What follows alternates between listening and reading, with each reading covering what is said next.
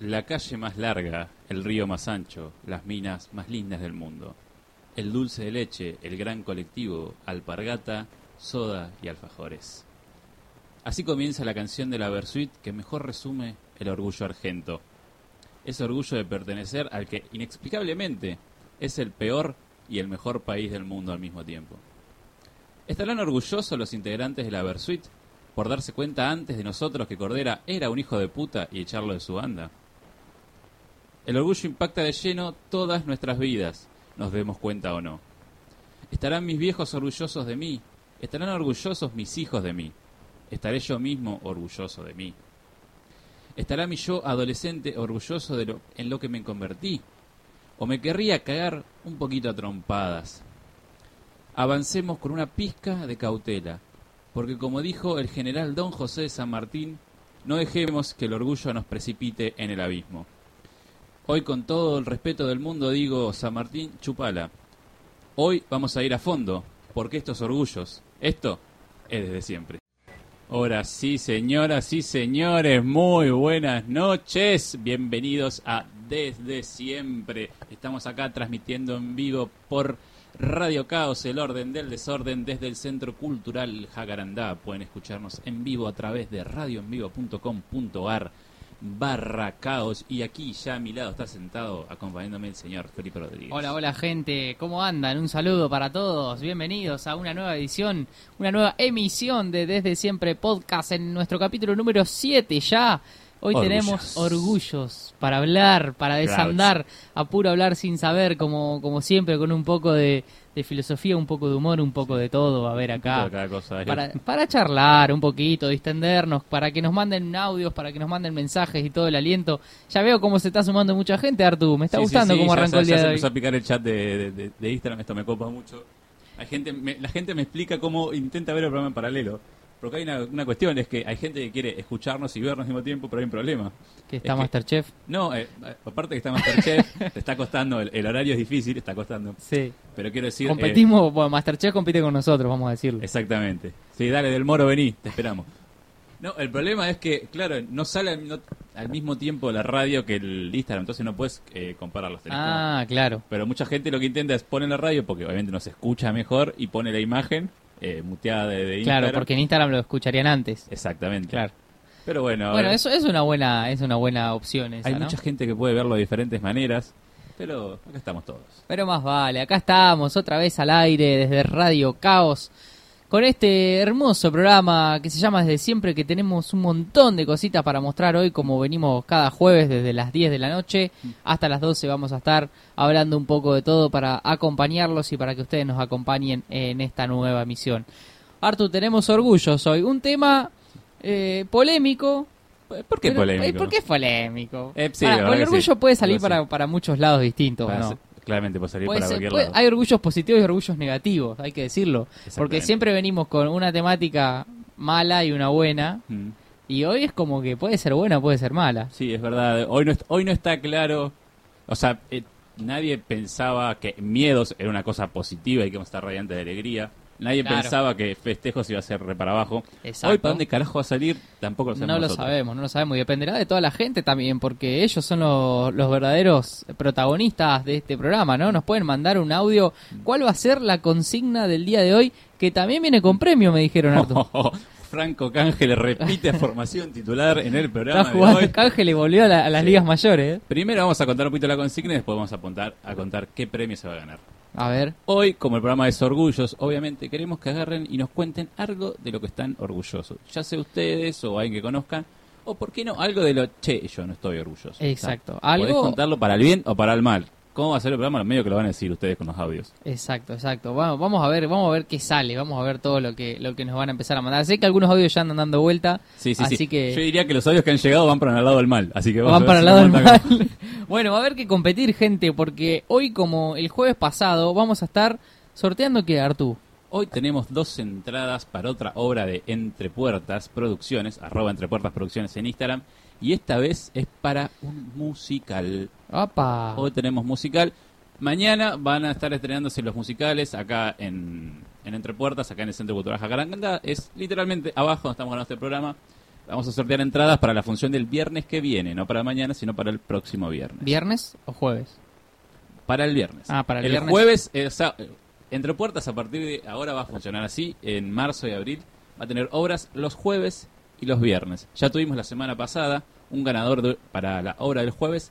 La próximo ganador se va a llevar para la hora de los viernes. Son dos obras distintas. O sea, en la metodología de obras es la misma.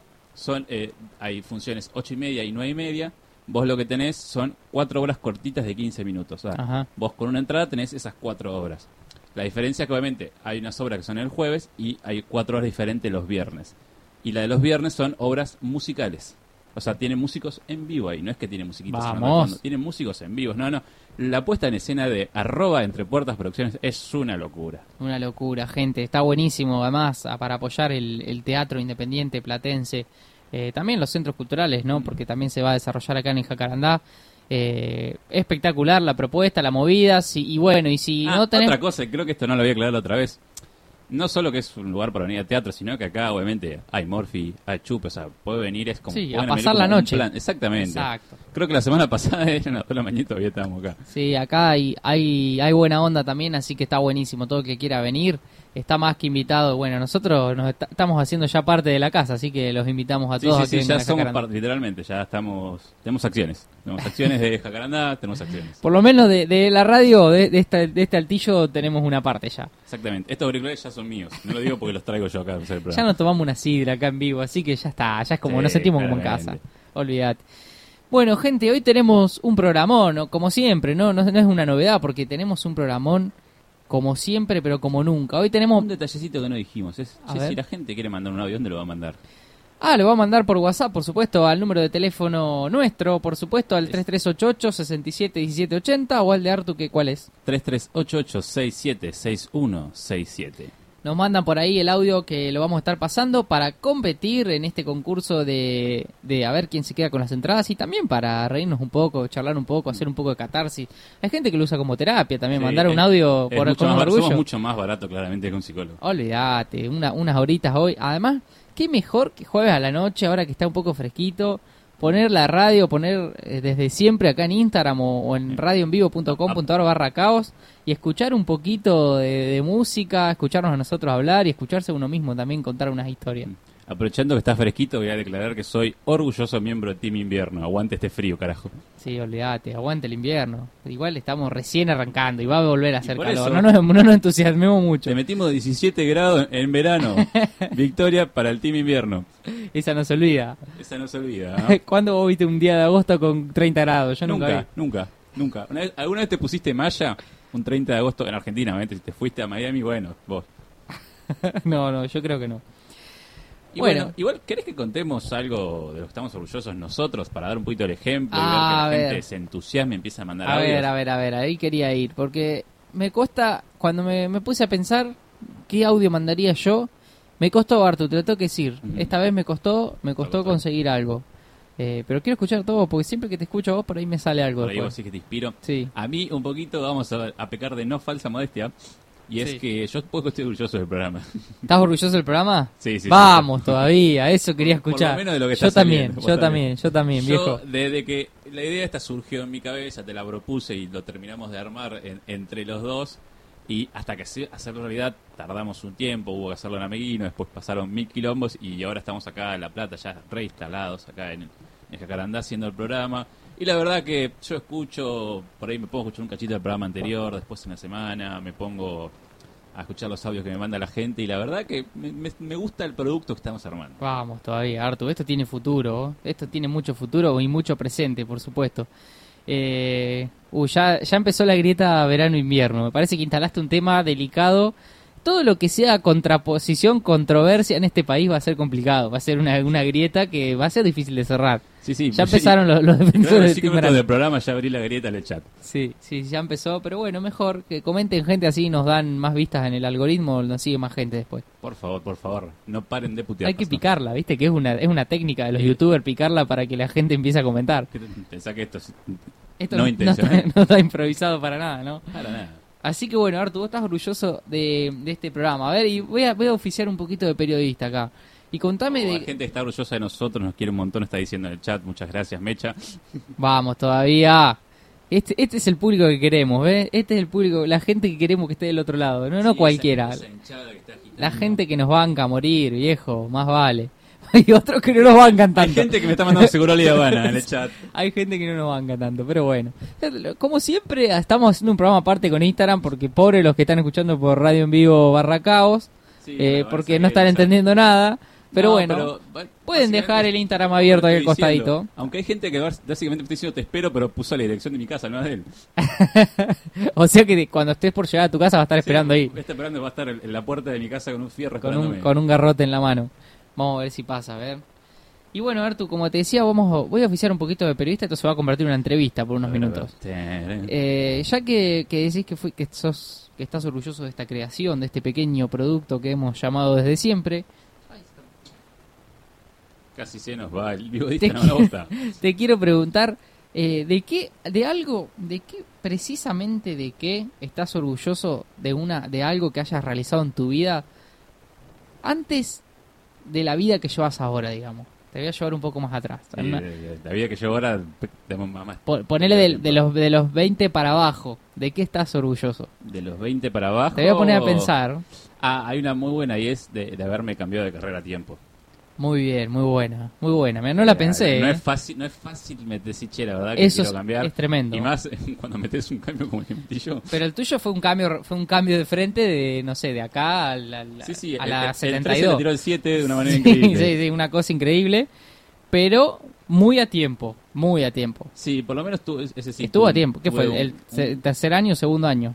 No, un solo año. Un hice solo de año hiciste, o sea, pasé a medicina. El segundo año ya fue en medicina, digamos. día de hoy yo no entiendo por qué me cambié, pero viste cómo sale bien, es como haces Pero- no entendés cómo sale bien, pero sale bien. ¿No entendés por qué te cambiaste o no entendés por qué habías elegido la primera opción? No, Por- no, no, porque- yo entiendo por qué elegí la primera opción, no entiendo por qué es la segunda. ¿No pero entendés? inexplicablemente eh, tuvo mucho más sentido y disfruté más y sentí que había elegido mejor la segunda vez. A la mierda, hay mucho para escarbar ahí, mirá. Sí, sí, sí. Porque yo hoy te veo recontra embalado con tu carrera y con tu futura profesión. Y ya igual no me queda otra. es Como Y ya, sí, ya como un cambio ahora, amigo, como que bueno, bueno, si no, agarra la pala. cambio- hay cambio más de momento. agarrar la pala y, y a laburar. Pero bueno, pero veo que, que ha sido justo y que ha sido bueno el, el cambio. Bueno, una decisión que tomaste con 19 años, ¿no? Cualquiera, ¿no? Exactamente. Igual todos tenemos que tomar una decisión con 18 años, que es elegir qué vamos a hacer el resto de nuestras Sí, vidas. sí, sí, sí. que es un poco heavy, ser ¿no? ilegal un poco eso, ¿no? Debería ser un poco ilegal. Pero bueno, por lo menos tenemos la posibilidad de elegir, obviamente. Hay gente que ni siquiera tiene esa posibilidad, ¿no? Sí, que eso tiene- es verdad, que puede elegir y puede cambiarme y bancar un poco eso, sí. Sí, sí, sí, completamente. Bueno, buena, buena, buena respuesta. Y ahora te voy a consultar sobre qué no estás orgulloso.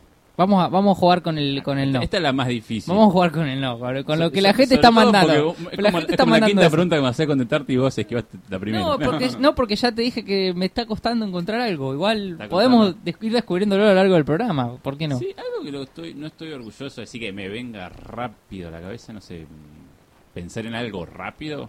Sí. Y la verdad que mucha idea no tengo, así, a, a ojo, hacia principio. O sea, algo importante, boludeces del día a día, sí, que, que les elegiría de frente, sí, pero algo, si es algo grosso que cambiará mi vida drásticamente en este momento, yo creo que no. Que no. No hay nada. Por lo menos que recuerde este momento, no. Por ahí en el, en el surgir del programa me, me va a surgir una. Somos buenos pibes, Arturo, me parece. ¿eh? No se encuentra nada. O, o escondemos muy bien las cosas. O somos muy ocultadores. Si sos un buen pibe, sos el más hijo de puta, porque Bueno, siempre... el- Pero el que sea un buen pibe o no, Mm. eh, te lo dice el contexto, ¿no? Te lo no, si uno mismo se lo dice no tiene sentido. Y una, y una amiga tuya acaba de comentar que está orgullosa de Sí, vos. Y ahí más, está sumando más gente orgullosa. Hay gente que literalmente viene y se pone que se pica y se Sí. va del vivo. Y hay que, hay que eso, hay que, hay que picarla, hay que picarla. Ah, perdón. Ah, encima tengo otro más, pero tengo algo más orgulloso, no de que no estoy orgulloso, pero bueno. Ya va, va a surgir durante el resto A ver, no, dale, no me va a dejar con las ganas ahora. La gente está impaciente. Hay muchas personas del otro lado esperando este momento. Hay algo. Ah, algo que no estoy orgulloso es que me dicen algo lindo, es como que el, el ego se me infla demasiado rápido. ¿Sí?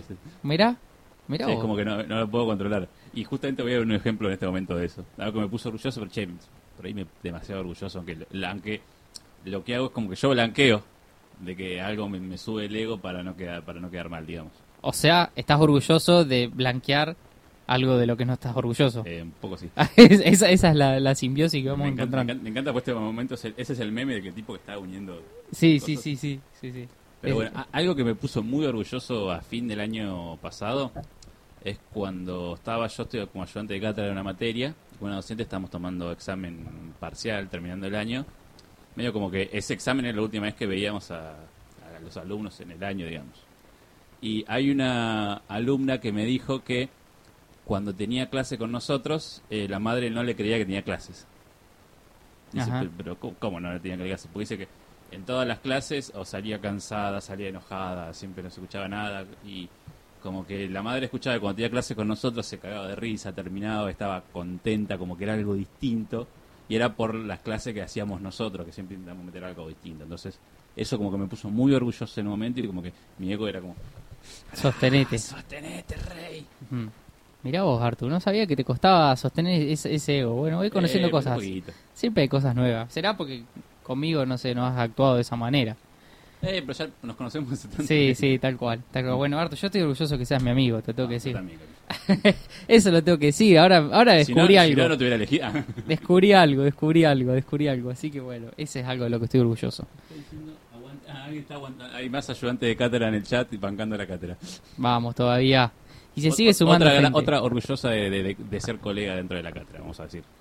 Bueno, si, si queremos quedar bien con gente, podemos estar todo el día, ¿o no? Eh, todo el día. todo el día. Yo Este ya quedé bien con vos, vos conmigo. Este programa es muy fácil quedar, quedar bien con todo el mundo. Sí. No, estoy orgulloso de vos, estoy orgulloso Eh, eh, sí, y tenemos dos horas para hablar, así que podemos hacerlo. Y hay gente que nos escucha, así que así que ningún problema. Bueno, gente, pero queremos saber ustedes de qué están orgullosos y orgullosas y Están- Están acusando de meloso en el chat y la verdad que poquito. Y bueno, ¿qué va a ser? Capaz que es un poquito de, de celos de este señor que, que está comentando. Uy, es verdad, es verdad, ese señor está celoso. Este señor, este señor, bueno, vamos a ver, vamos a ver si este señor se porta bien. Eh, ojo que... Ese señor debe audios. Sí, Voy a decir la verdad, ese señor debe audios. Me encanta no decir el nombre. No, no, no, no hay Me que encanta no decirlo, decir los no hay que decirlo, no hay que decirlo para nada. No hay, no hay que, no hay que personificar a las personas que no se quieren personificar. Olvídate. Para eso no, no somos policías, así que no lo vamos a hacer. Para nada. Bueno, también me prometieron un audio de una señora, vamos a decir ahora, A ver, que, a ver, a ver. que se sumó al chat hace poquito. No sé si llegaste a verla. No llega bueno, me, me prometieron un audio que hace una semana mandó un mensaje, pero cuando ya había terminado el programa, así que no Sí. pasó al ¿Ya aire. tenemos un audio del programa pasado? No, no, no. Prometieron que iba a mandar un audio. Igual no lo prometió ella, fue todo muy raro. Está bien, pero igual si hay un buen audio de festejo, yo hoy lo paso. Sí, sí, bueno, pero creo que va a ir por más por la temática de hoy. Vamos, vamos Está a ver, bien. vamos a ver si lo manda. Esperemos, esperemos. Y llegamos al top, al top, top, top. Fue, Sí, el sí. Die- fue el Diego. Hoy está jugando el Diego y un orgullo el Diego, la verdad, un orgullo. Bueno, Artu, ya hablando pavada, ya se nos fueron 20 minutos de programa, si te Sí, cuenta. sí, no, no, no, es Eh, increíble. Yo- Todavía ni empezó, te tenemos muchísimo. Empezó, y hoy viene un anecdotario Nah, que posiblemente nah. sea el más extenso del, Gente, de, de la historia hoy, del programa. hoy se rompe todo, gente. ¿eh? Hoy se pica, hoy no hay límite de tiempo porque a las 12 acá no hay nada, así que si nos vamos a tirar capaz que nos tiramos un poquito. ¿no? Si nos bancan, vamos a estar un ratito más. Vamos a ver hasta dónde, hasta dónde dé. Hasta donde dé, pero tenemos un montón, gente. Tenemos una- un anecdotario zarpado. Que, bueno, yo digo zarpado, pero en realidad no sé de qué es. Pero el sea, Artu me prometió que va a ser bueno. Media hora antes de terminar el programa seguía agregándole cosas. Estaba, estaba, estaba- Ah, bueno, la producción estaba, muy full. copado, estaba Pare- muy copado. parece que no había que es rendir no estos días. Estaba terminando tarde. Es que ya estaba, pero dije, falta algo más. Todavía algo más, falta. ¿Sabes algo que eso pasa siempre? Eso pasa cuando, cuando haces una obra de arte. Siempre le querés agregar algo más. Siempre, siempre, siempre.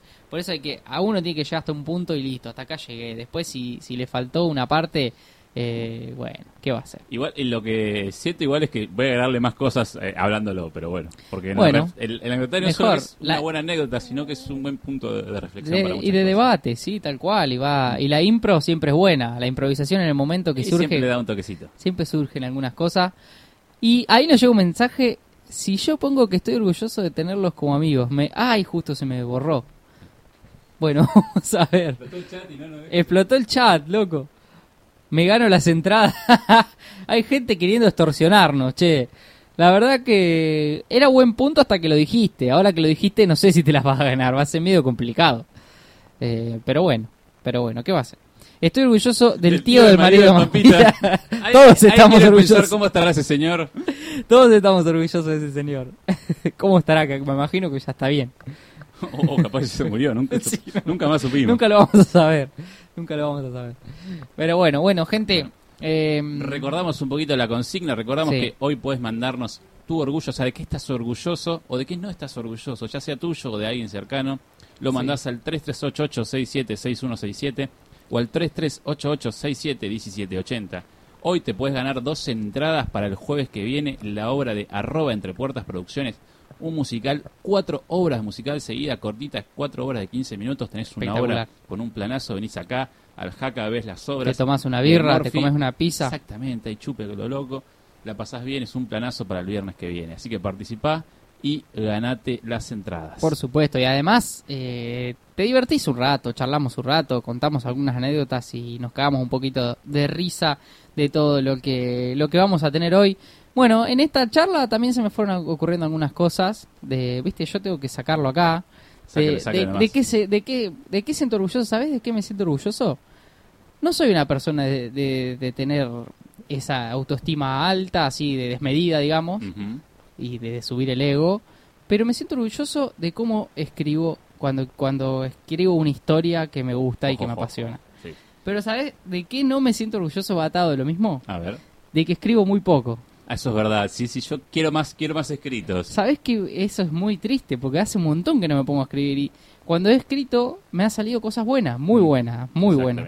Y después pasa el tiempo y pasan los días y Y es pasan... más, y voy a hacer una, una crítica arriba de eso. O sea, Sí. escribís cosas, te sale bien, hasta has ganado un premio y hace tres años que te pido ese escrito y nunca me lo pasaste. Nunca te lo pasé. Sí, el Chavo Fusk te dio un premio al mejor cuento deportivo y yo nunca pude leer ese cuento deportivo. Es verdad, bueno, no, mirá, no sabía.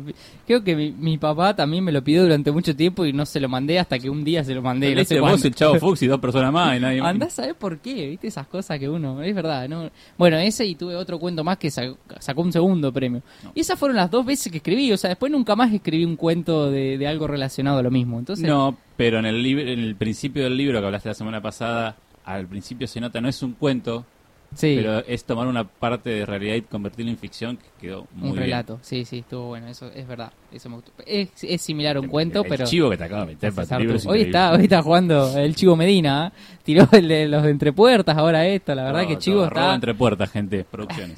Hoy gente no, nos vamos, por lo menos con un sponsor en, la, en el bolsillo no tenemos que ir, la gente sabe que le estamos vendiendo el producto de manera ejemplar. Bueno, Artu, 27 minutos de las 10 de la noche de este jueves. Eh, ¿Querés empezar por el fragmento? Mandamos a un temita.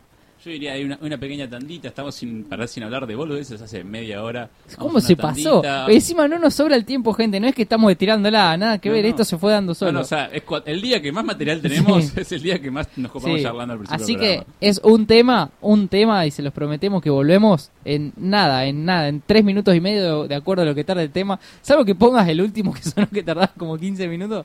Bueno, va, va a ser un temita rapidito nada más y estamos de vuelta. Obviamente el vivo queda prendido, así que si quieren seguir charlando acá, seguimos discutiendo un poquito y en tres minutos y medio estamos de vuelta en Desde Siempre Podcast. Nos pueden escuchar por radioenvivo.com.ar barra caos. Ahí van a escuchar mucho mejor y van a escuchar los temas también, obviamente, porque en Instagram no van a salir. Estamos en nada, gente. Estamos de vuelta al aire. Y acá estamos de vuelta con Desde Siempre Podcast, escuchando un poquito de orgullosa, bailando, o sea, bailando no, obviamente en la radio no nos puedes escuchar, pero si nos estás siguiendo en vivo de Instagram, he, he tirado unos buenos pasos, estoy orgulloso de los pasos que tiré en la tanda, estoy orgulloso de los pasos que estuve tirando, no sé si la gente lo disfrutó o capaz que un par de personas se fueron, pero yo estoy orgulloso. Sí, hay que estar, hay que estar orgulloso, viejo, de esos pasos, de esos pasos, los pasos prohibidos. The Forbidden Steps. Los pasos prohibidos, tiró el Artu, tremendo, tremendo los pasos. Artu, y sé que ahora se viene la parte del programa que más comentarios tiene, la parte del programa que la rompe toda, la sección que, que ha deslumbrado a, a- a sabios, que ha deslumbrado a, a historiadores, a personas, a personas que no entendías en la materia. No, y la verdad que sí, porque hoy vuelve yo bailando Waka Waka. Ah, bueno, ah, bueno, de eso está, de eso, de eso Es estamos- inexpli- Hubo eh, uno, si ve las estadísticas de la cantidad de vistas que tienen los videos de los vivos de Instagram, el video de la semana pasada de- del payaso de Waka Waka es lejos el que más vistas tiene. Es Mirá. un dato que estuve chequeando, no sé si será por eso, pero elijo creer que sí. Bueno, pero el de Waka Waka fue el final del video. Fue el final, pero bueno, la gente entraba y lo adelantiste el vivo, ¿Te lo puedes estás, ¿Te adelantar. estás haciendo autobombo, Artu, o me parece a mí? ¿Por qué me estoy haciendo todo? Para nada. No, no, no, no. no. Es Ah, un- Vamos a ver si la, a ver, comente la gente si quiere verlo al Artu bailando Waka Waka cuando termine cada programa. Ah, oye, otra coreo. Otra coreo, ¿eh? porque los pasos del Artu dan que hablar, quedan, quedan ahí impresos en la memoria. Y bueno, Bueno, Artu, vamos con el a la anecdotario. gente que hoy, el programa de hoy está auspiciado, tenemos sponsor. Ah, tenemos Juega sponsor. Franco Cángele en la titularidad. ¿Quién- a Porque hoy el mejor audio que nos cuente de qué está orgulloso, de qué no está orgulloso y lo manda al 3388676167 Sí. o al 3388671780 se va a ganar dos entradas para un musical de Entre Puertas. Unas cuatro obritas que de cortitas de 15 minutos que vos te puedes ganar una entrada. Es, las funciones son los viernes de 20.30 y de 21.30. Están los musicales, pero también Entre Puertas tiene una obra también a las 20.30 y 21.30 los jueves. Siempre acá en el Centro Cultural Jacarandá de 9 y 61. Síganlos en Instagram, arroba Entre Puertas Producciones y ahí pueden entrar al link para comprar entradas. Bueno, la gente está pidiendo que bailes Nati Peluso, el de Bizarrap para mí es el mejor. Sí, sí, Nasty Girl Fantastic. O Gente está pidiendo torero. Torero de Chayanne es tu tema, así que lo tenés que bailar. Y que sabes un par de TikToks. Eh, hay un par de coreos de TikTok que la coreógrafa es la persona que está mandando ese mensaje.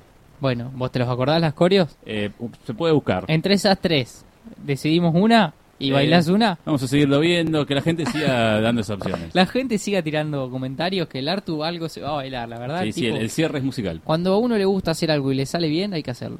Y si no le sale bien, lo hace igual. Lo hace igual. Y el que no le gusta, que no mire. Y el que no le gusta, que se joda. El que puede, puede y el que no, que mire. Bueno, Artu, eh, ahora, Ahora sí, sí. vamos a empezar con el anecdotario. Vamos a empezar con la primera sección del día de la fecha. Hmm. ¿Qué tenés preparado Eh, para voy a ir- mostrarnos El de orgullo? primero viene con dos advertencias. Hoy, eh, número uno, eh, va a seguir la bajada de línea en contra de la Iglesia Católica. Eso, eso se llama Ah, ya es un, es un leitmotiv de nuestro Sí, programa, esto, ¿no? esto- esto le va a pegar un poquito más de costado que de lleno, aunque un poquito de lleno también le va a pegar. Y Bueno. eh, segundo es que voy a bajar mucha línea. Bueno, línea de en qué sentido? Eh, Político, ideológico. Sí, un poquito bueno, de ambas. bueno, Artu, para eso están, para eso tenés un micrófono. bueno, la verdad que Nada que no se, haya hecho, no se haya hecho antes, ¿o no? para nada. No, no es, no es que Si no- contenido 100% original para nada. ¿no? Bueno, pero me, me refiero al, a la bajar líneas. Si prendés la tele y cualquier programa que veas ya va a estar bajando línea Ah, alguien sobre vos. y casi operando, o sea, nosotros te falta operar para hacer un programa común de la tele. sí, olvídate. Eh, Capo, si yo te hablo de orgullo, Sí. ¿qué cosa inconscientemente te viene a la mente? O sea, te dicen El orgullo gay. exactamente. ¿Era eso? Eh, sí, te ves. Ah, la te- te de un una. Sí, sí, sí. Sí. Te viene sin querer a la mente el llamado desfile del orgullo gay. Sí. Ex llamado. Sí, no se llama más. Ahora se llama El el, desfile del orgullo LGBTIQ+. Más. Es el más disidencias, otras disidencias. Espera, ahí va a explicarlo, pero me, me estás comiendo, me estás comiendo la, la intro. Eh, bueno, bueno, bueno. No. Vos una vez me comiste parte fragmento. así bien. Lo que significa es lesbiana, gay, bisexual, travesti, trans, intersexual, queer, Sí. Y el más es porque la sexualidad es diversa. Y cualquier persona que no se sienta parte de, un, de alguno de estos que he nombrado puede sentirse allá ahí, pues esto es un movimiento inclusivo. Mm, Sí, obviamente. Y ahora, o sea, nos viene a la mente ese desfile y eh, yo te voy a decir una cuestión. Hoy anecdotario va a hablar no solo de eh, cómo eh, del primer desfile, sino de cómo surgió, sino también de por qué surgió. El Sí. anecdotario de hoy va a ser acerca de la rebelión de Stonewall. Ajá. ¿Alguna vez escuchaste esto? Sí, me suena que he escuchado, pero no la tengo tan clara. Bueno, eh, no, lo, no lo escuchaste como hasta ahora. Vamos. Ah, me lo voy a, estoy orgulloso de, de lo que estoy a punto de vender, pero bueno. A ver. A ver, eran tiempos homofóbicos los finales de los 60 en Nueva York. Sí, Como claramente. claramente. En Nueva York y, en el mundo. bueno, ya que eras Nueva York también eran un poco racistas, porque también Sí. va a ir un poquito de la mano con, con toda esta historia. La homosexualidad no solo que era mal vista por básicamente la gente que las sanas costumbres católicas y demás, que eran Sí. un poco la gente poderosa, sino que también había algunos impedimentos eh, legales eh, medio heavy. Sea, no era como otros países que básicamente por ser gay eh, te mataban, aunque un poquito así. Bueno. Y el- el- los crímenes del odio obviamente estaban a tope entre los crímenes de racismo y de homosexualidad. Estados Sí. Unidos existieron siempre y lamentablemente siguen, Siguen existiendo. existiendo, sí, no, no, no digamos que ya pasó eso. No para nada, pero en este momento había como unas leyes que, básicamente leyes promulgadas, bastante en contra de la homosexualidad. Hay una ley que se llama la ley de obscenidad, que básicamente era una ley para censurar cosas que el gobierno quería. Por ejemplo, censurar eh, revistas que publicaban historias de amor entre dos personas del mismo sexo, entre personas trans, que eran historias publicadas dentro de revistas. Por ejemplo, eso se censuraba por la ley de obscenidad. También se, se usaba para censurar humor, para en contra de, de ciertos movimientos. Era una políticos. herramienta más de poder para censurar. Exactamente, una herramienta de poder basado en la moral cristiana. Claro, exactamente, en el dogma. Exactamente, era menos por ese lado. Por lo cual, contra el- todo lo que sea el movimiento o hoy movimiento LGTB, vamos a decirle LGTB porque es más cortito y más fácil de decirlo, pero sabemos que estamos hablando de, de todo lo que hemos explicado recién. Y esa era una ley media jodida, complicada. Y había otra ley que era muy... eh, era- hoy nos va a sonar un poco más rara, pero era que los bares podían ser allanados por los milicos por ser eh, desordenados. ¿Qué quiere decir? ¿Qué, es- qué significaba ser desordenado? Era eh, un bar desordenado era un bar en el que un hombre le compraba una bebida a otro hombre, que le hablara de forma coqueta o que bailara enfrente a, a otro hombre. O sea que si nosotros nos íbamos a tomar una birra y vos me pagabas porque me querías invitar, estaba desordenado el bar. Si te lo hacía de manera coqueta, sí. Ah, sí, ah, tenía que ser coqueta. Y un poco sí, o sea, esa ley, eh, la verdad que existía, y no existía hace 50 años, no es tanto si uno se lo pone a pensar. No, no es nada. De Los 60 no, No, pasaron esto- ayer. o sea, estamos hablando de finales de los 60. sí, mucha gente que conocemos vivió esa época. Sí, es más, era una ley que en este momento, sur- eh, o sea, en los 50 surgió un- una sociedad de, formada por gays que era la Martha Jean Society, que lo que luchaba es eh, por un poco más de derecho de los gays, pero luchaba de una parte más eh, muy bien legal. Por ejemplo, contra esta ley, ¿sabes lo que se les ocurrió hacer? Que la verdad que es brillante. ¿Qué?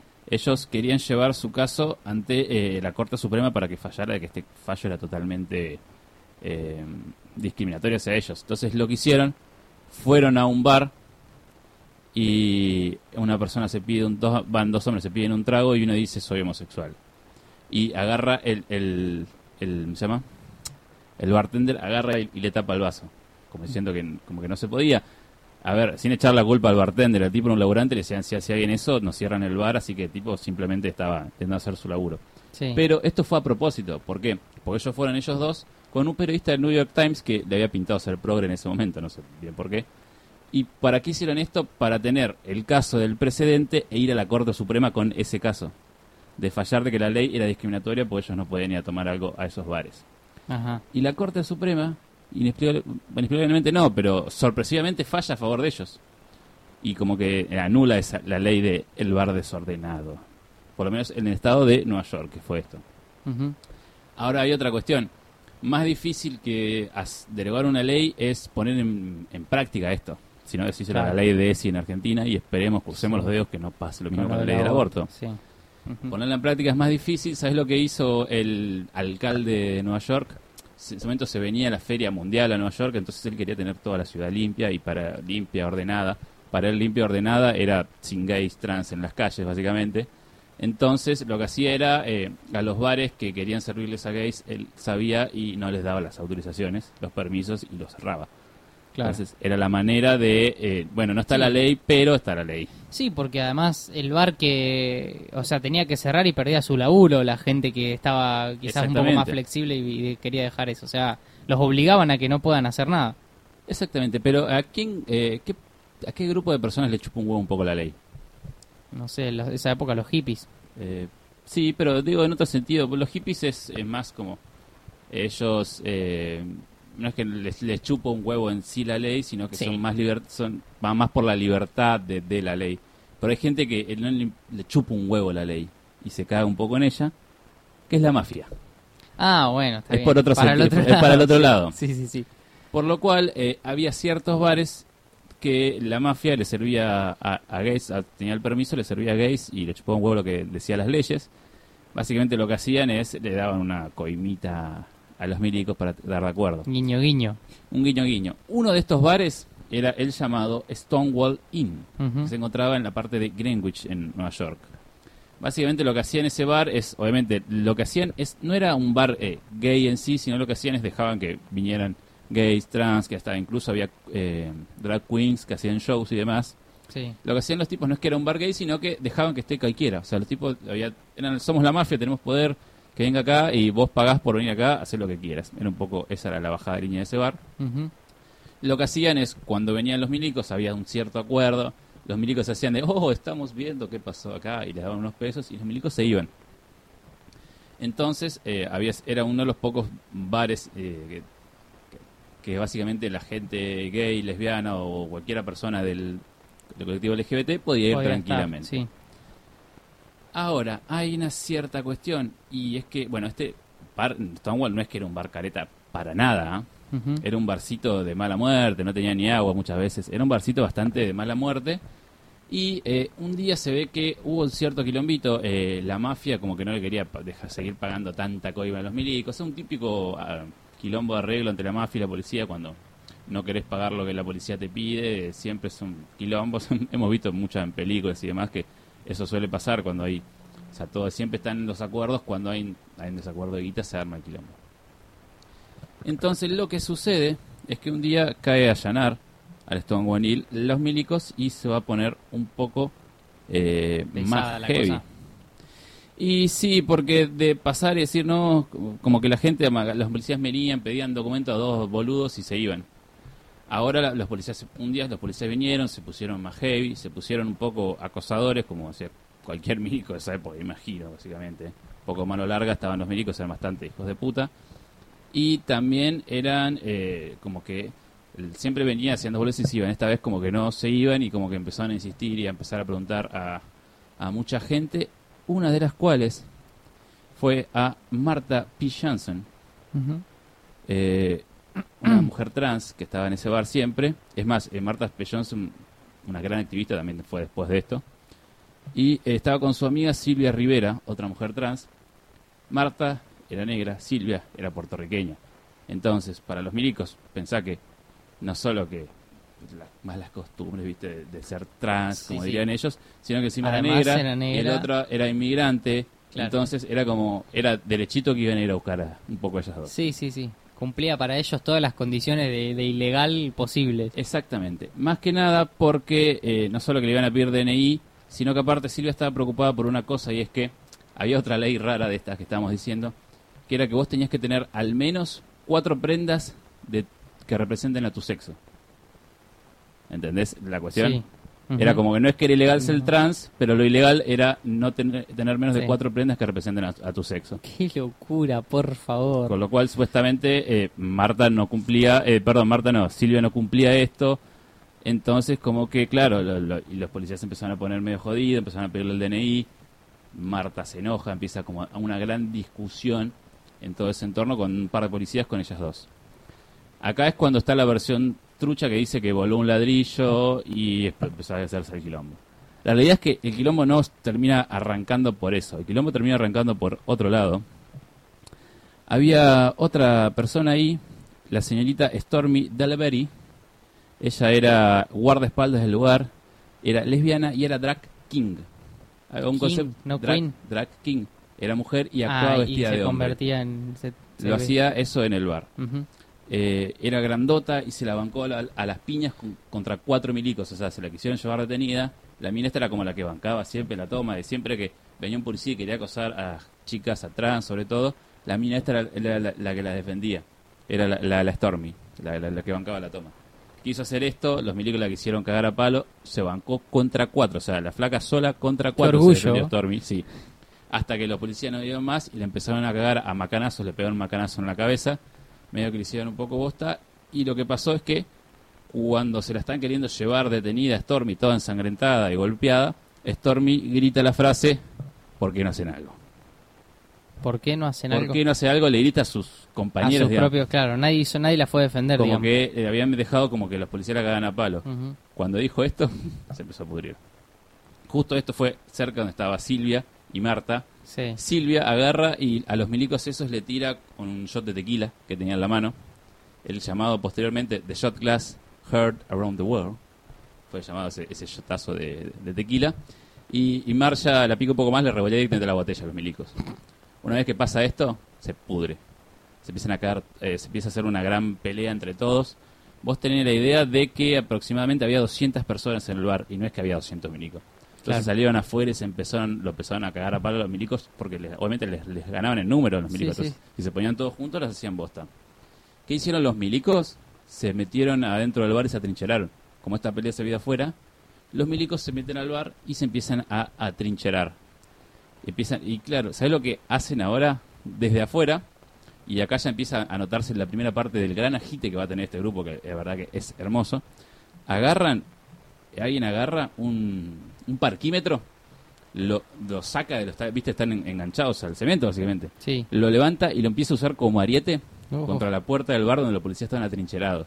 Espectacular. El nivel de agite que El, tiene esta el gente. asedio El nivel de agite que tiene esta gente.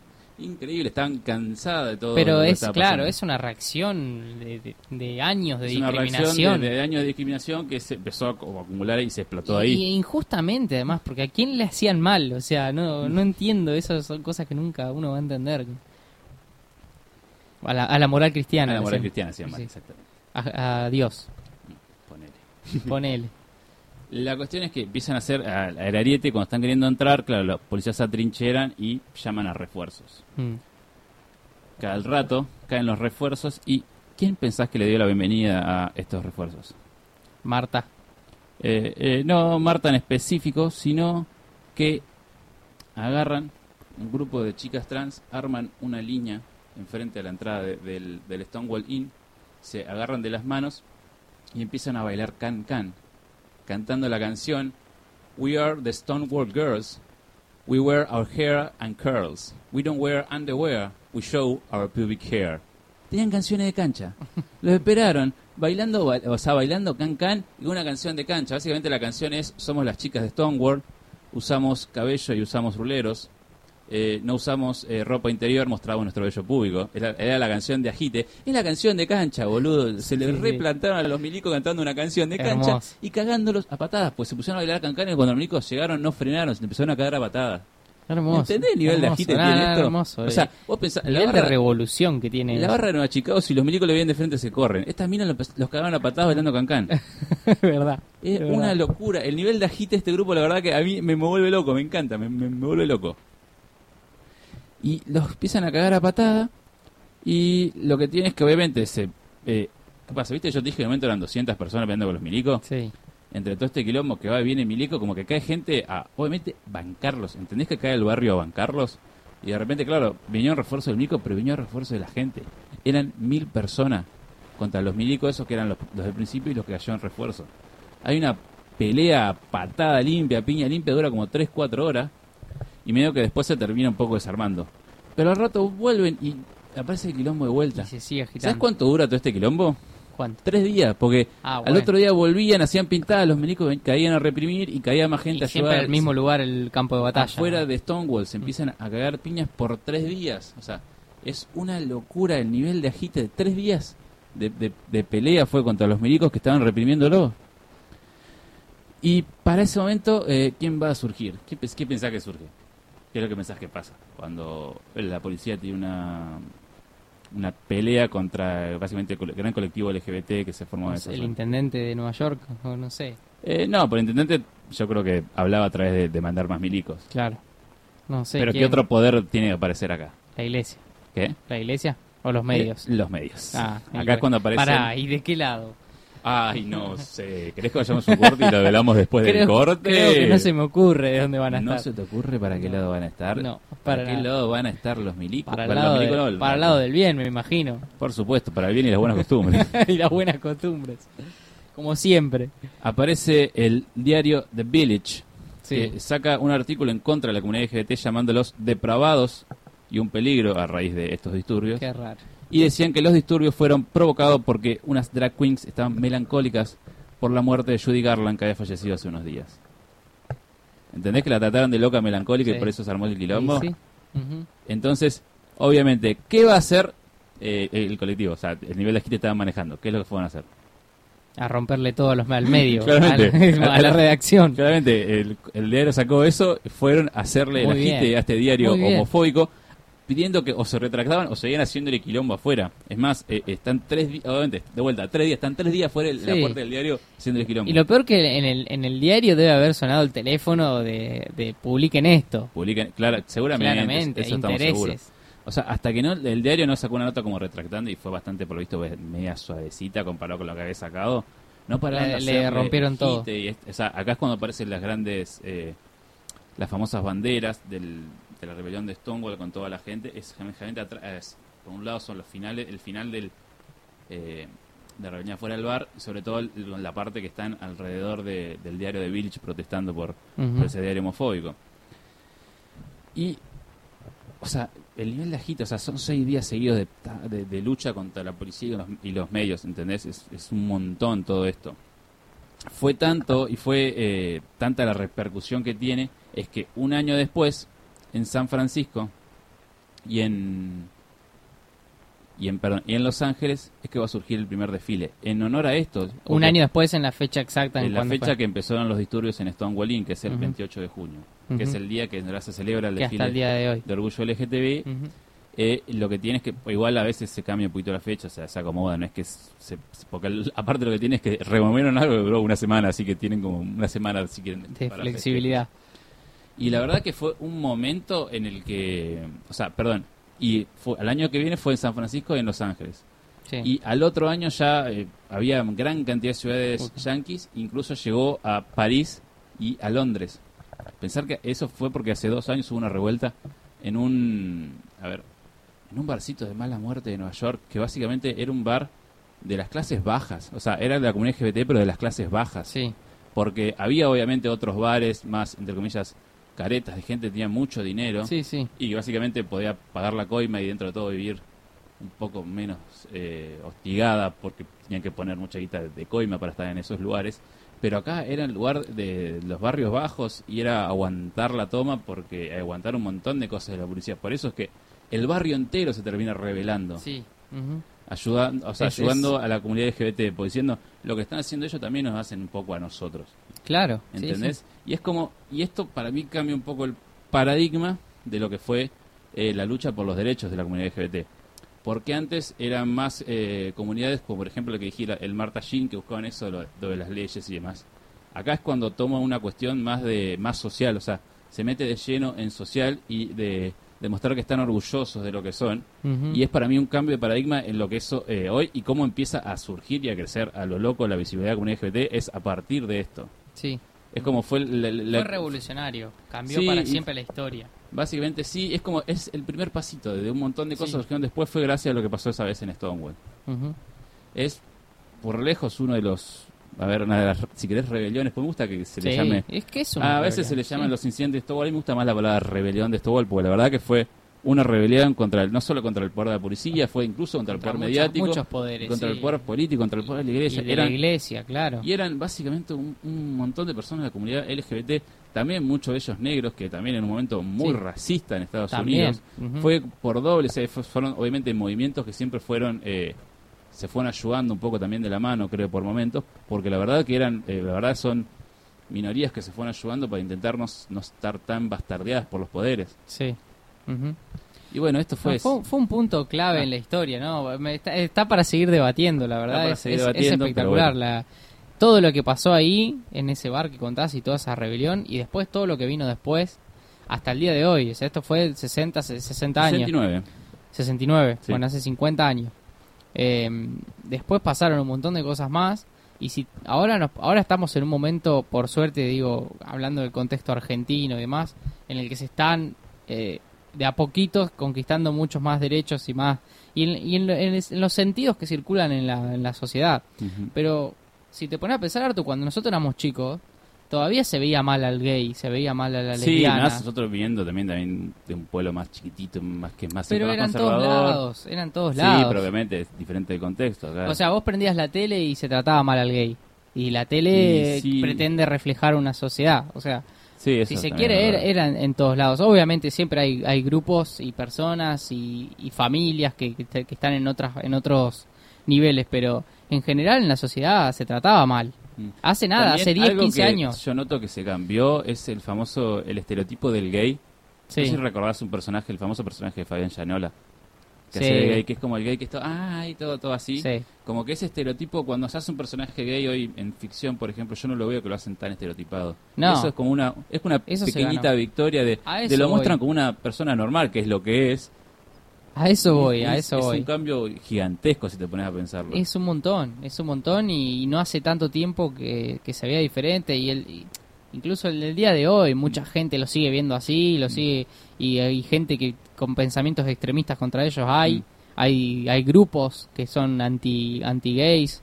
O sea, eso hay que decirlo, también sigue existiendo, pero ya son minoría en comparación a lo que era hace 15 años, no hace nada. O sea, 2005, 2006 era otro la historia. Sí, sí, sí. eh, Ni hablar en este, ni hablar en el momento que surgió Stonewall, pero se fue ganando. No, yo ni creo hablar. que da- da- se va ganando como es como un crever en el que se empiezan a dar derechos de manera mucho Sí. más rápida si vos lo comparás anteriormente. Exacto. Y si vos lo que te pones a pensar en realidad antes de la Edad Media, eh, no, eh, fue como una pérdida. O sea, la Edad Media fue una gran pérdida de derechos para la comunidad Obvio. homosexual.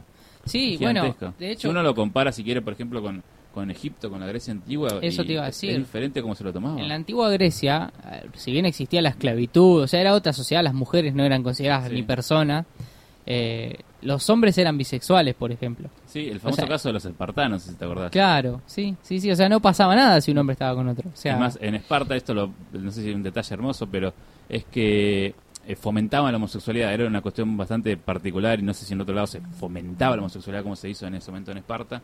sí. ¿Por qué? Porque ellos hacían lucharlos como en parejas y si el que vos tenías que proteger no era tu compañero de, de guerra, sino que era tu novio, creían Lo que ibas defendías más. ibas a fe- defender más, entonces fomentaban Sí. que fueran homosexuales. Desde la táctica bélica la es táctica excelente. bélica, sí. Es una cuestión rara, pero bueno, es para hablar de otra cosa. Pero... sí, sí, sí, sí, es excelente, ¿no?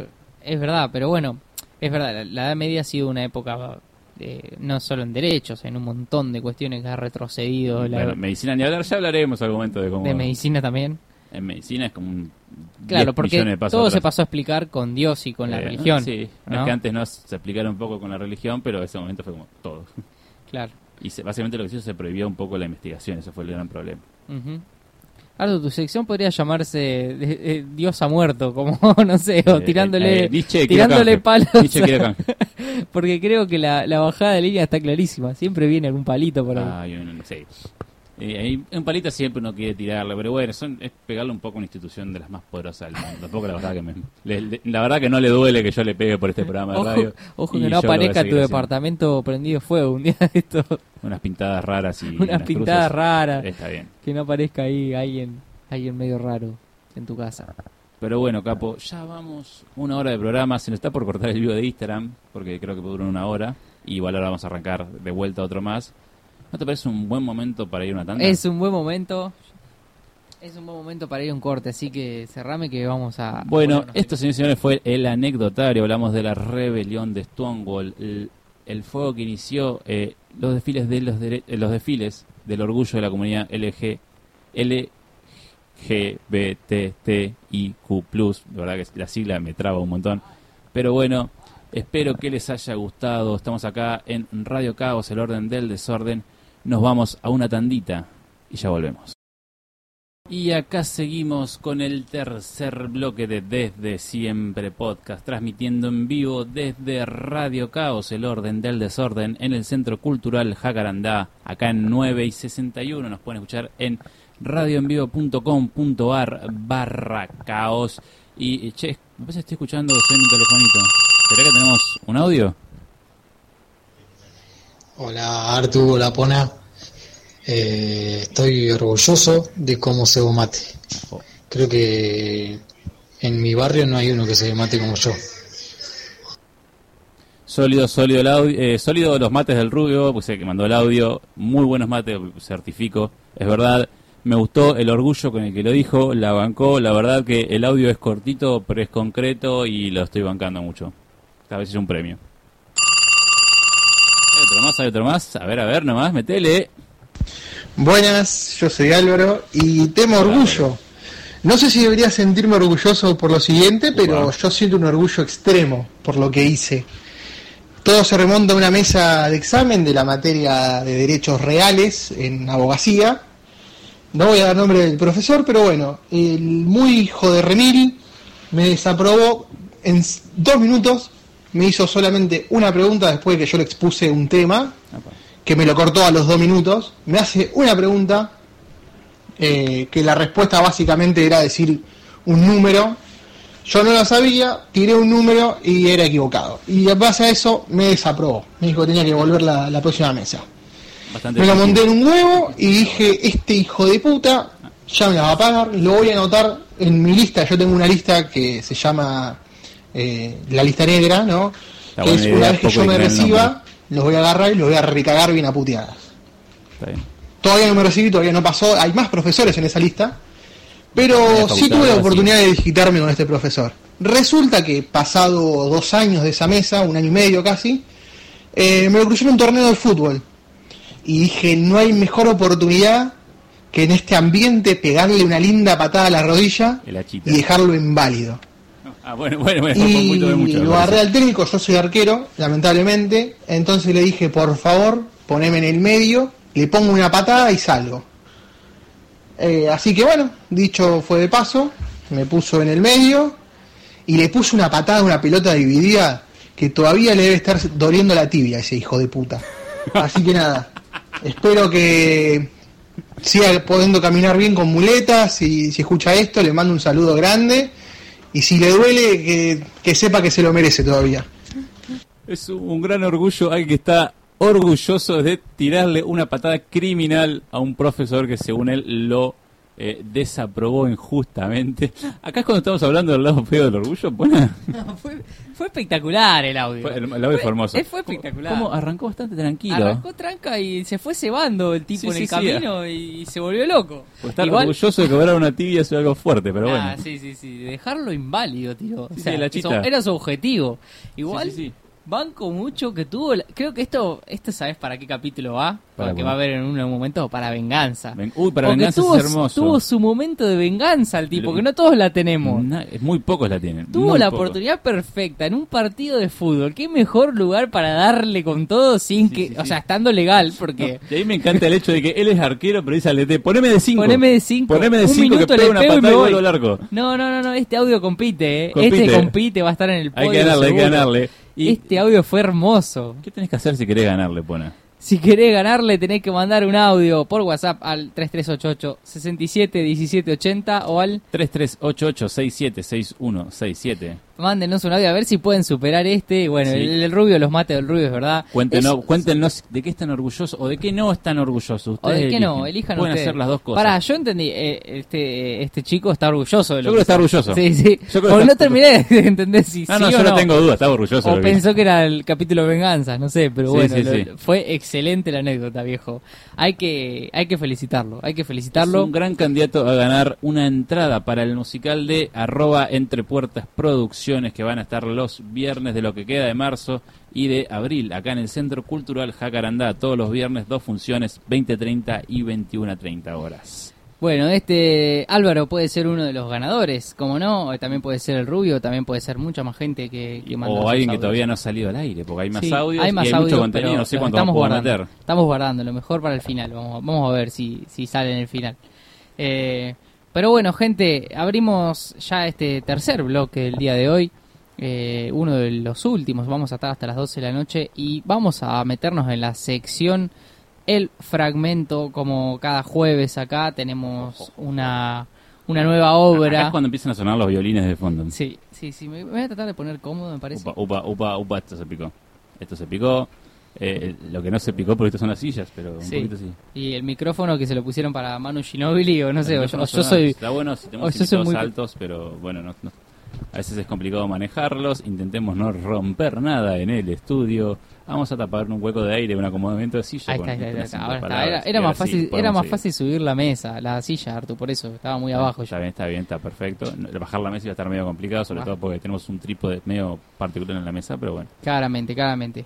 Bueno, gente, abrimos la sección del, del fragmento en esta parte del programa. Eh, como siempre les digo, esto es una, un fragmento de una obra que puede ser literaria o puede ser audiovisual, aunque audiovisual vinieron pocas. Eh, Solo una sola.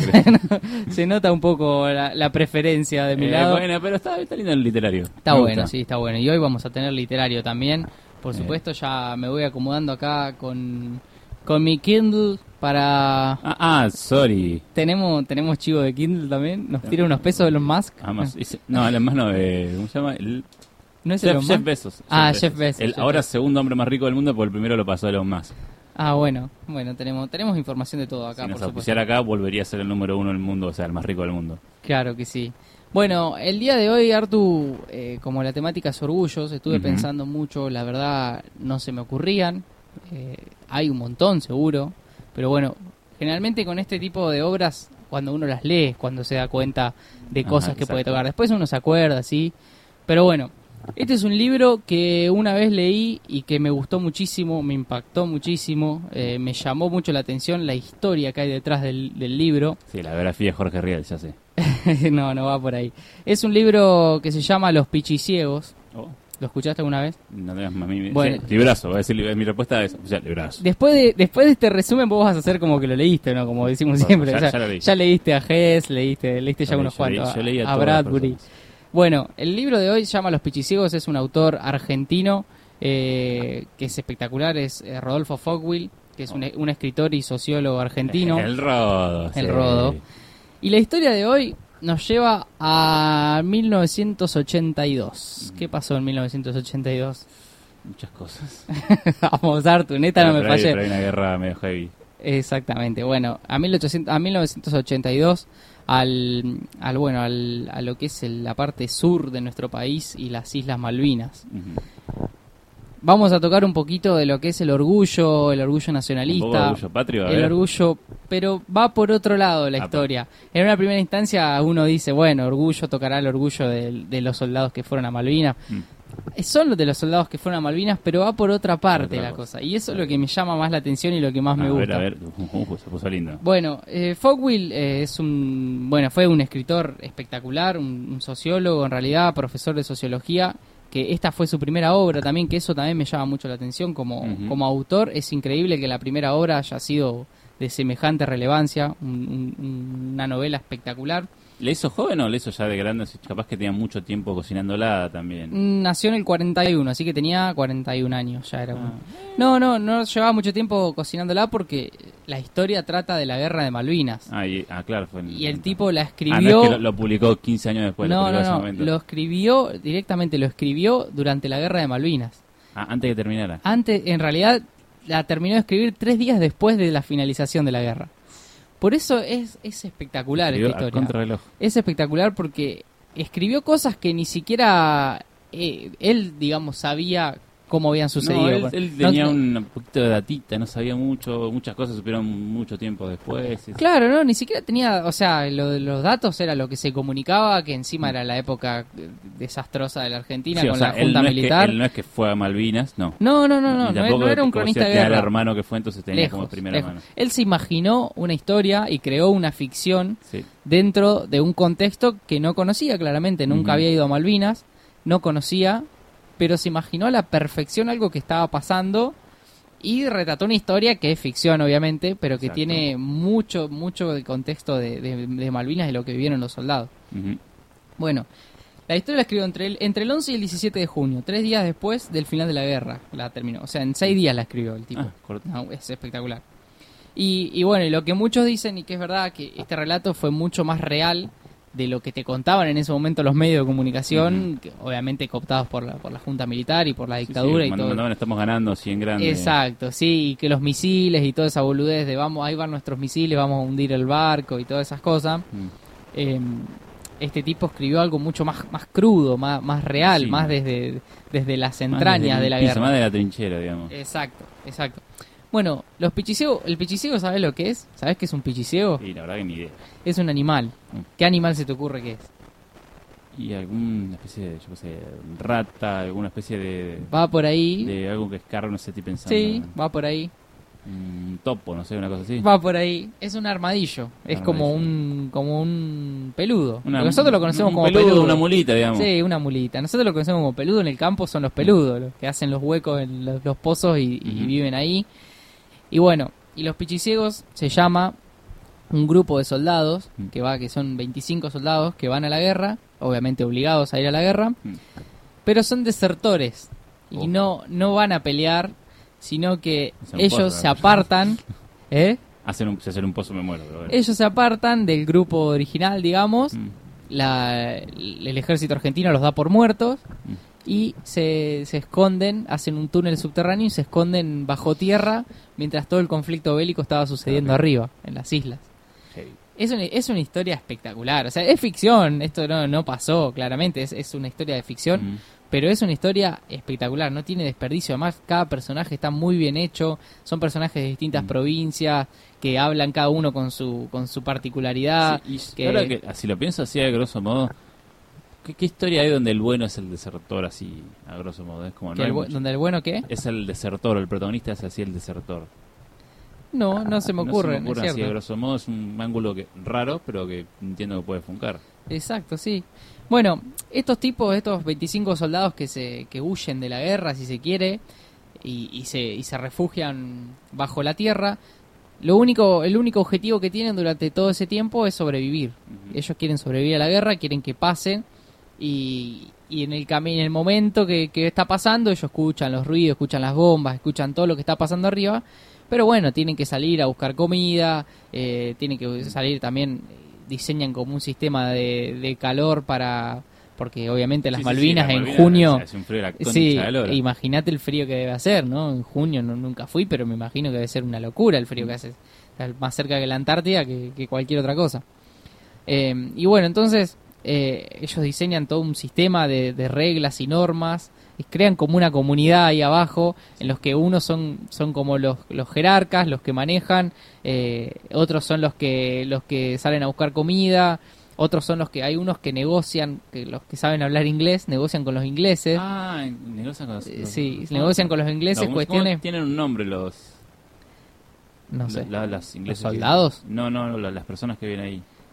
Sí, los kelpers. Los Kelpers, Sí, eso. Iba a decir los. Falklands, pero no, los No, Falklands ahí. ellos, es Sí. los Kelpers. Claro, no, pero ellos negocian con los ingleses no solo con los que viven ahí, también con los soldados que vinieron a pelear. Mira. Es, es una historia, eso tiene. Más, de cómico que de, que de real, pero que, que está bueno también, también entenderlo cómo, cómo funciona.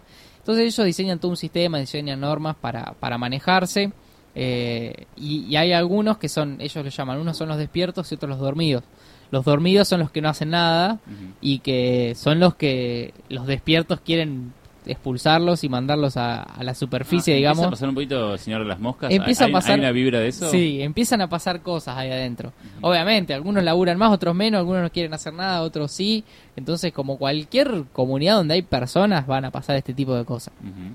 Pero bueno, lo, lo interesante de todo esto es que, que bueno, que lo que muestra Fowl, lo que trata de relatar en este, en este, en esta historia, es como un grupo humano que fue obligado a ir a, Malvinas eh, trata de, evadir la situación, trata de, escaparse de lo que estaban viviendo. Muchos otros soldados estaban arriba peleando y muriendo seguramente, pero bueno, ellos, ellos se escapan y lo que, lo la crítica más fuerte que hace Fogwill acá a todo lo que pasaba, la- la- la- a los militares y demás, es que era absurdo lo que estaba pasando. O sea, en este, en este momento Fogwill está poniendo como, como protagonistas y como héroes, si se quiere, de la historia a desertores.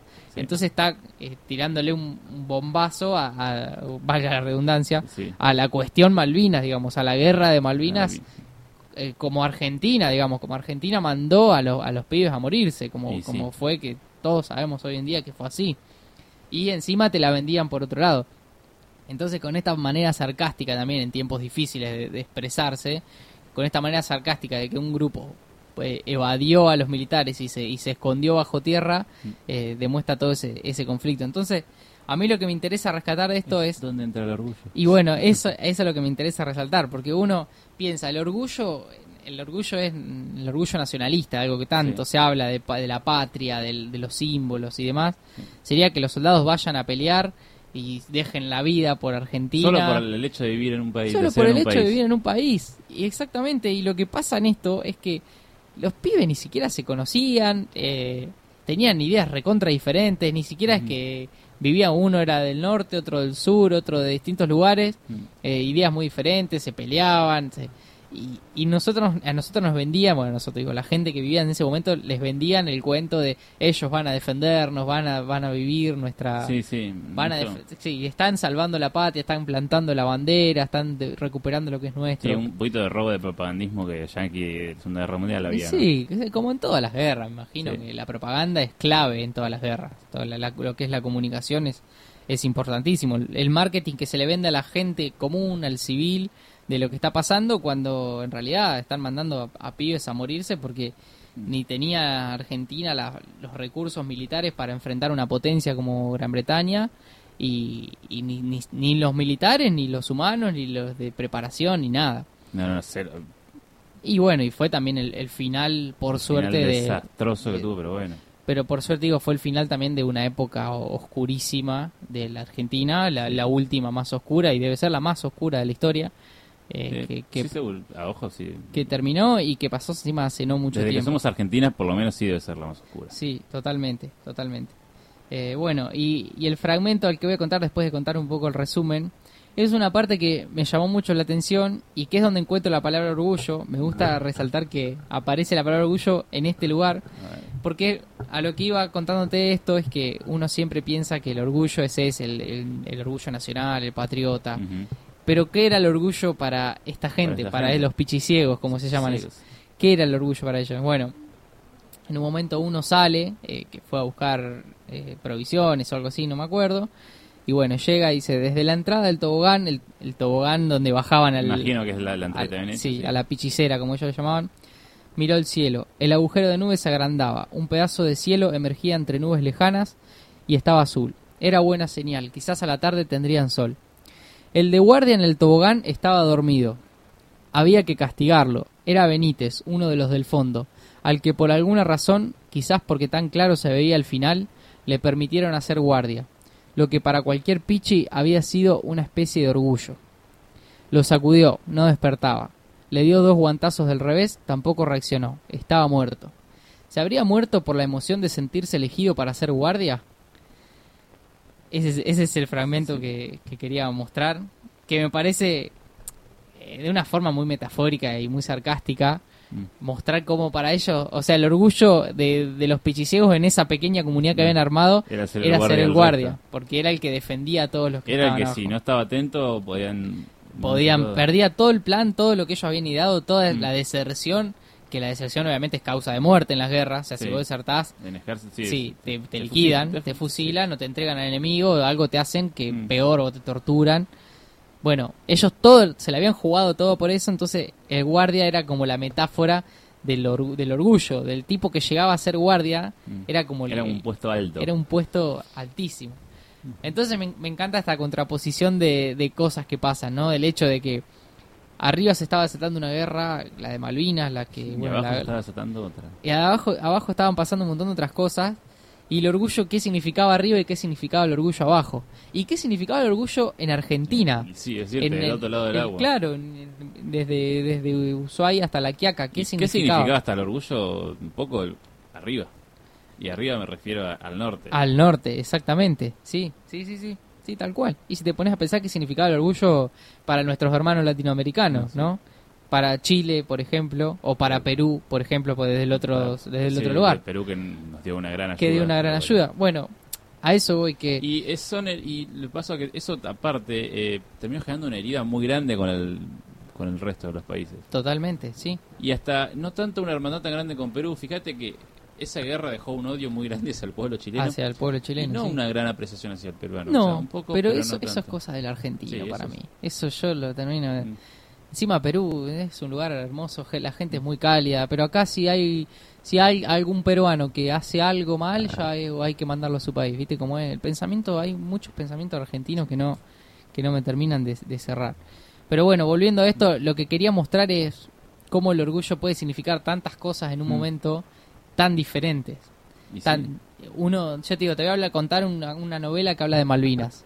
Y eh, estamos en temática orgullo. Vos que me dijiste, ah, el Y- orgullo y, el patrio. orgullo patrio es como que pegaba ahí para, y puede pegar para cualquiera de los dos lados. Totalmente, totalmente. Y bueno, y, y el orgullo en lo, en lo que transcurre la novela, hay un montón de pasajes espectaculares en esta novela. Este es cerca del final, Sí. cuando está muerto y no quiero spoilear, pero bueno, pasa algo ahí en el final, ya queda una página después de eso que leí. Ah. Eh, y bueno, pasa algo en el final de todo esto.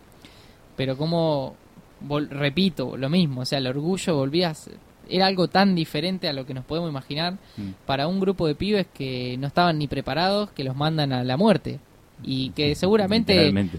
reaccionaron... Ni, ni siquiera metafóricamente, literalmente. Literalmente. Y reaccionaron de una forma, eh, de- desde la ficción y desde lo que se muestra acá, eh, tremenda. O sea, muy buena para mí la forma en que reaccionan. Que quizás eh, uno seguiría la- el mandato y se iría a la, a la muerte literal o iría a matar ingleses y hasta que te maten o no. Y bueno, ellos tomaron otro camino. Sí, también está. Hay una muy buena frase, de- creo que es de un veterano de Malvina, que dice: Lo difícil no es eh, evitar que te maten, lo difícil es que dispararle a alguien. Sí, Es matar a. Eso, eso es, Matar. muy- es mucho más difícil que, es más difícil matar que morir. que sobrevivir. Es como una cuestión diferente. O sea, creo que lo, lo he escuchado una vez un veterano de Malvinas Sí, hablar sí, sobre sí. eso. Y sí, puede ser. De hecho, muchos veteranos hoy en día, eh, los que los que han sobrevivido y que quedaron vivos, eh, tienen muchos trastornos, Hay, muchas hay más eh, suicidios traumáticas. de veteranos que muertes en la guerra per se. Sí, es tremendo. Eso te habla de que, también que nunca nadie va a estar preparado para ir a una guerra, es imposible. Pero estos pibes estaban. Pero acá menos que menos, claro.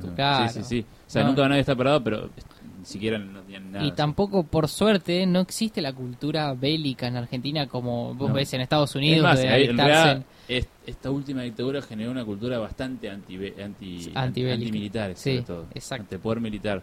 Cuando vos ves que los. Vos ves. El paralelismo yankee es muy fácil hacerlo, pero como están orgullosos de sus ejércitos y siempre los homenajean y demás. Y acá el. Gendarmería es mala palabra en muchos Sí. lugares. Sí, sí, sí. Eso es, eso es algo bueno para mí, eh, por suerte. A, a ver, para mí es algo que tiene tiene sus razones Sí. desde, desde un montón de puntos de vista. Eh, también la, la gendarmería también eh, se toma atribuciones y, la, y digo la gendarmería también la policía y demás se toman atribuciones por demás para pegarle a pibes para para hacer cosas que no están bien y, Sí, y también a- ahí a- radican la otra vez es el audio de la violencia. de los odios No, Ah. si te, te acordás de la persona que le tenía miedo a la policía. Claro, el Volvemos miedo. a la, será, la el violencia miedo. institucional Exacto. que a ver, en, Exactamente. en- en estos lugares es bastante heavy, mm, por lo menos en Argentina por lo menos y en- básicamente un poco en todo el mundo, o sea, la violencia institucional de lo que realidad tendrían que estar cuidando es un problema mundial que no está no está solucionado para nada y en- hay muy pocos países donde está tranquilo si querés el asunto. Sí, no sé, sí, Y está casi- lejos de y- que y, pase. no es que está tranquilo, está menos mal que en otros, básicamente. Sí, sí, acá por lo menos está muy, muy, Acá muy está lejos de bastante que... jodido y Sí, totalmente, totalmente. Pero bueno, Artu, ese, ese fue el fragmento de hoy. Creo que es un libro espectacular. Todo aquel que le guste leer cosas. Además, es un libro corto, tiene ciento y 105 páginas, una cosa así. escribió en seis días. Lo escribió en seis Es un días. montón. Sí. Es un libro espectacular, espectacular para el- todo el que quiera ver la cuestión Malvinas desde adentro. Desde adentro. Y desde una ficción, desde algo que no es, no Sí, es documental. Mm. Es una ficción, es una historia de gente que Sí. también tiene partes No hay cómicas. muchas ficciones sobre Malvinas. Hay mucho relato histórico o, o cuento de pequeñas cuestiones que se le acomoda un poquito para el, para el show, digamos. Pero hay muy poca ficción hecha sobre la guerra de Malvinas. La verdad, que a sí, mí es un- no- no el conozco genio mucho. de que llaman real novela histórica, que creo que entra dentro de este. Sí. Es un género que a mí me apasiona, también que no sé si es textual, pero ujú. La verdad que a mí me encanta y está bueno que se hagan ficciones sobre estos temas. Y que en realidad, o sea, es ficción y no es tan ficción, seguramente que había ciertas cuestiones que él sabía y que él quería meter o, o que él imaginaba. Sí. Y otras cosas que él inventó para, obviamente, para la historia Sí, y lo sí. termina haciendo perfecto. Es todo, en realidad inventa todo, pero él se imagina y piensa. Es increíble cómo, cómo te muestra cómo es vivir, porque vos, Lo- vos lo- sentís lo que es vivir bajo tierra en Malvinas, en un lugar totalmente hostil, Mm. frío, im- imposible, y vos lo sentís porque es muy descriptivo. Y es, eso es lo raro de- del tipo, que escribió cosas que no vio, que no Mm. vivió, y en el mismo momento en que estaban pasando. Sí, eso es lo raro, pues si esto lo hubiera escrito 10 años después, con testimonios, metiendo cositas, teniendo más detalles, era hubiera sido como. hubiera menos impactante. Y esto, la verdad, que es una locura si sido en el momento. Sí, es una locura. Un genio, la verdad. Rodolfo Fogwill, Mm. Los Pichiciegos, un libro para leer, para, para disfrutar y para entender un poco más Mm. Eh, algunas cuestiones. Hoy nos llevó a debatir sobre esto, pero el libro te puede llegar a debatir sobre un montón de cosas distintas. Sí, obviamente. Y una cuestión, es- ¿Esto es- ¿Él lo publica ni bien termina la guerra o No. cuándo publica? En Eso Argentina se publicó un año después, en el 83. En el 83. Sí. Cuando ya se venido los militares. Sí, Exactamente, sí. En, en Argentina se había publicado en Brasil en el 82 Mm. y después se publicó en Argentina. Porque bueno, en ese momento era, era imposible, o sea, lo, lo hacían Sí, por boletas y si se publicaba ese libro. Se ve que, que bueno, que después se publicó y después escribió un montón de libros más, pero nunca fue, el primero fue el mejor de todos. fue el mejor, es como Fue, raro. fue su salida a, a- a la Sí, escritura, él era profesor Sí. y se dedicó a la escritura con este libro, lo escribió Fue y medio lo un one hit wonder. Sí, más o menos, más o menos. Sí, sí, es raro, pero bueno, puede llegar a pasar. Es como tuviste esa idea grosa, grosa una vez y la Y- hiciste y te sí. fue bien y después como que Sí, no pudiste mantener, pero bueno. sí, de hecho la escribió en seis días. Y Algunos dicen que bajo, bajo, bajo estupefacientes. Ah, bueno, pero... ¿Qué, qué genio no consumió estupefacientes. Te, te, te, te desafío que me digas uno. Uno Gen- genios genios de la, de la humanidad. Bueno, Sigmund Freud. son personajes que... Sigmund Freud vivía a Merca. Sí, pero bueno. totalmente. Pero bueno, bueno, son cuestiones para debatir en, otro programa, me parece. Salvo que alguien esté orgulloso de eso, no sé. O no esté orgulloso de Este- eso. ¿Alguien está orgulloso de escribir cosas eh, metiéndose en Merca todo el día? Mándenos un audio. No, Puede pasar, puede pasar, ¿por qué no? todo puede pasar. ¿Por qué no? Bueno, me parece que hoy vamos terminando este este tercer bloque. Todavía nos queda un último bloquecito. un- tenemos una partecita final, hay audios Una ricos, ricos. reflexión final sobre el tema. Vamos a, a cerrarlo todo. Mientras mi compañero va a la cabina a preparar todo para mandar la tanda, yo les cuento que esto es Radio Caos, el orden del desorden. Si quieren participar por unas entradas para la obra musical de, entre, de arroba Entre Puertas Producciones, que está los jueves y los viernes, tienen obras a las 8, las 9 y media, 8 y media y 9 y media de la noche. Los jueves es teatro, los viernes es teatro musical con gente en vivo tocando música.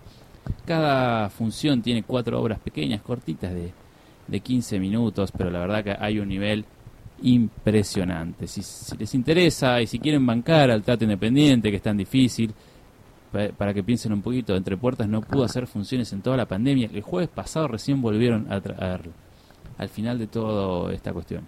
O sea, tuvieron más de un año sin poder actuar.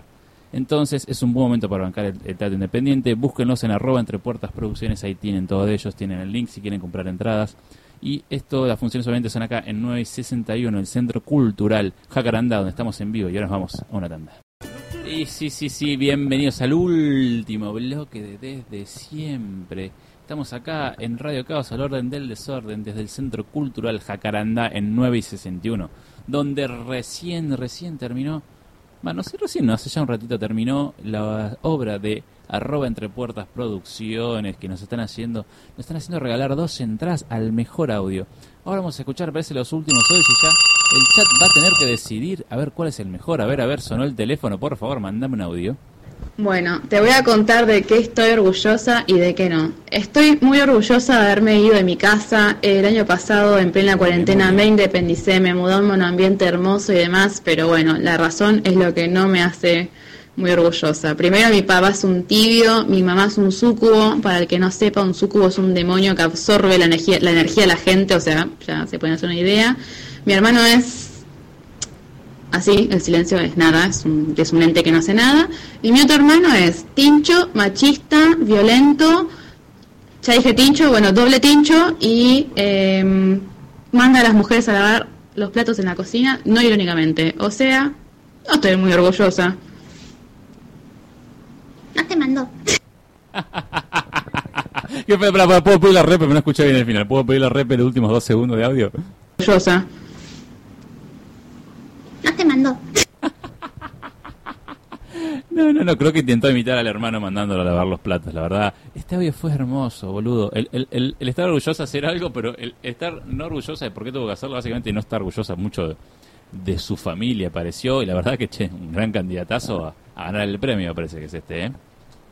Sí, sí, la verdad que sí. Compró muchos muchos muchos boletos de la rifa para ganar. Sí, este sí, se compró el talonario. Me, me, me impacta la, con la seguridad que, que narra toda la historia de esta persona. Es Sí, sí, sí, no, no, lo, tiene como bastante asumido ya toda la situación, la tiene, totalmente analizada. Y bueno, la tenemos acá en vivo. Ah, la tenemos en vivo a la... a la- Acá en el chat, está, nos mandas un gran saludo, está mandando acá en el chat. No, espectacular quería el escuchar su audio, quería escuchar su audio. Espectacular, sí, sí. Yo creo que compite, que compite para, para ganarse el premio. candidato. Bueno, gente, a ver qué, qué piensan ustedes. ¿Cuál, qué audio fue el mejor? ¿Qué audio se va, se va a llevar el premio esta semana?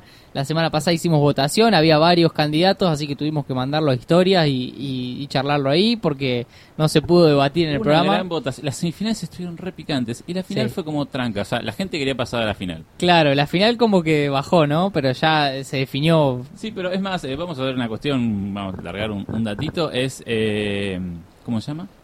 Eh, las semifinales son las historias eh, más vistas y más votadas lejos de todo, toda la historia de la cuenta. Ah, sí. O sea, como que la gente hizo campaña para, para, para ganar. Hubo, hubo lobby. hubo lobby ahí, hubo lobby. Bueno, así me gusta, así me gusta. Así que que arranque el lobby nomás para este, a ver quién gana, a ver qué dicen en los comentarios. Empiecen, a venderse sus, sus audios, Claro. empiecen a vender acá, el- el- que se pique el chat, que se pique el chat, ¿a qué audio bancan? ¿A qué audio bancan? ¿Qué audio quieren que? ¿Qué audio les parece que ganó? Más allá de afinidad por uno u otra persona que mandó el audio. Sí, sí, sí. ¿Qué audio les parece? Tenemos el cortito y seguro cebador de mate, el, vengativo eh, ajusticiador El de profesores, orgulloso de quebrador de. Orgulloso de, de pegarle muy fuerte a un, a un profesor que lo había bochado. Y tenemos la persona orgullosa De de, haberse de su ca- independizado de su ca- de una familia que por lo visto Pero no además una orgullosa. descripción de su familia. La, la, la, la doble palabra tincho me, me, me hizo un poco fuerte. Sí, sí, ¿viste? creo, que el hermano es medio tincho. ¿Cómo no lo- estoy seguro, pero creo que es medio tincho. Lo tincheó, pero de, de por vida. Y que manda a lavar los platos a las mujeres, literalmente. No, Literalmente. no joda. No es que lo Eh, me gustó la aclaración, me gustó la aclaración. La verdad que sí. Mm. Eh, Fue buena. Acá esa ya empieza a aclaración. aparecer el lobby dentro del chat. Vamos El a seguir, un último ratito. Vamos a ver qué dice la gente, qué dice la gente. Pero la bueno. gente vota, vamos a poner último temita sobre la mesa. Un temita, es casi como un temita, un posterior, un, un no sé qué, que a mí me gusta traer una reflexión eh, a partir un poco de, de lo que fue la intro hoy. Sí. Eh, me puse muy filosófico preguntando cosas. Sí. Ese Eh, momento de charlarlas. Sí, ese momento de charlarlas. Si no recuerdan o no llegaron a escuchar el principio del programa, yo básicamente pregunté es eh, si vos sentís que tu viejo está orgulloso de vos, si sentís que tus hijos están orgullosos de vos, o vos mismo orgulloso de vos.